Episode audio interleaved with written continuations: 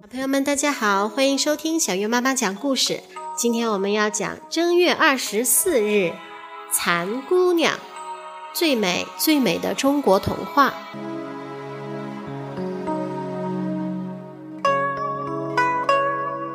很久很久以前，有一个女孩，母亲很早就去世了，她跟父亲两人相依为命。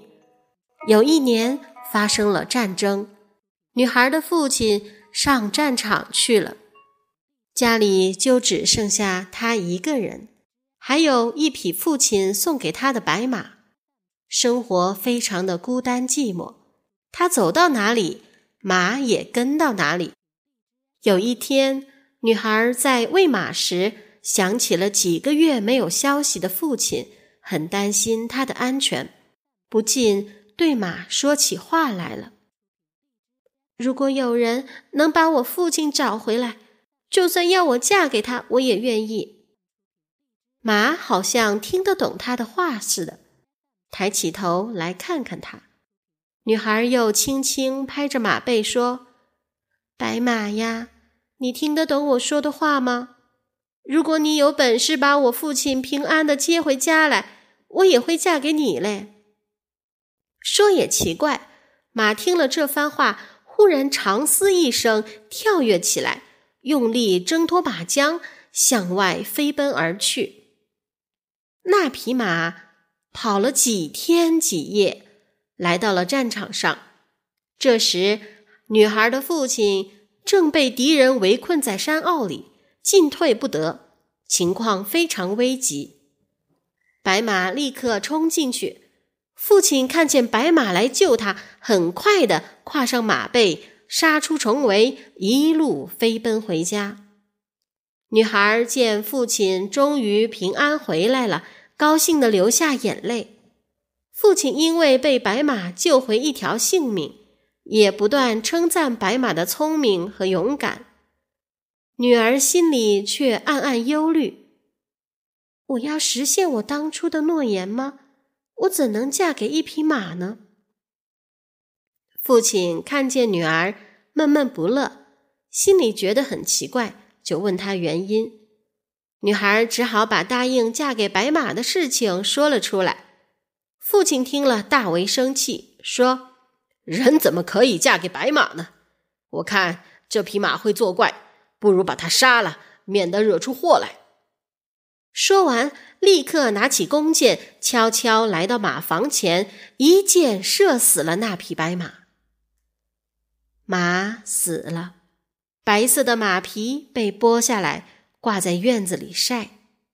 过了几天。父亲要去深山里打猎，临走时嘱咐女儿：“等马皮晒干了，就把它收起来，好拿去市场卖了。”院子里的马皮晒干了，女孩一面收拾竹竿上的马皮，一面忍不住悲伤的对着马皮说：“白马呀，不是我不遵守诺言，只因为你是马，我是人。”人跟马是不能结为夫妻的。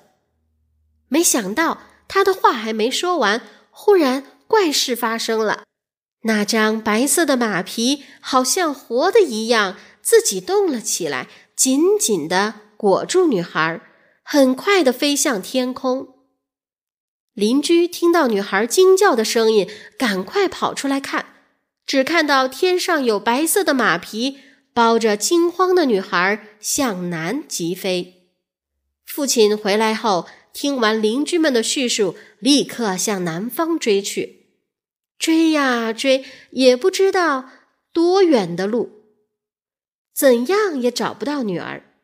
最后，父亲来到一棵桑树下，他看到树上有一种白白胖胖的小虫，正在吃着桑叶。或许是太想念女儿的缘故，他看了又看，觉得那白白胖胖的身体正像白色的马皮裹着一个小姑娘。难道这条白虫就是女儿变成的吗？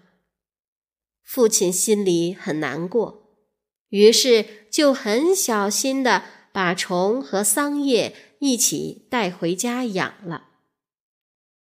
几天以后，那只白虫竟吐出白白细细的丝来，把自己层层的裹在里面，最后变成一个白色的茧，在阳光下闪耀着美丽的光泽。这就是传说中蚕的来源。后来，皇帝的妻子嫘祖无意中发现蚕丝那美丽的光泽、细腻。坚韧的特性可以用来纺成纱、织成布，于是就教导人民来养蚕，利用蚕丝做成华丽的丝织品。从此，中国的丝织品闻名全世界，连外国人也争相来购买了。小朋友们，我们国家呢是世界上最早。会养蚕、抽丝并织布的民族，用丝做的衣裳也成为日常生活中的用品。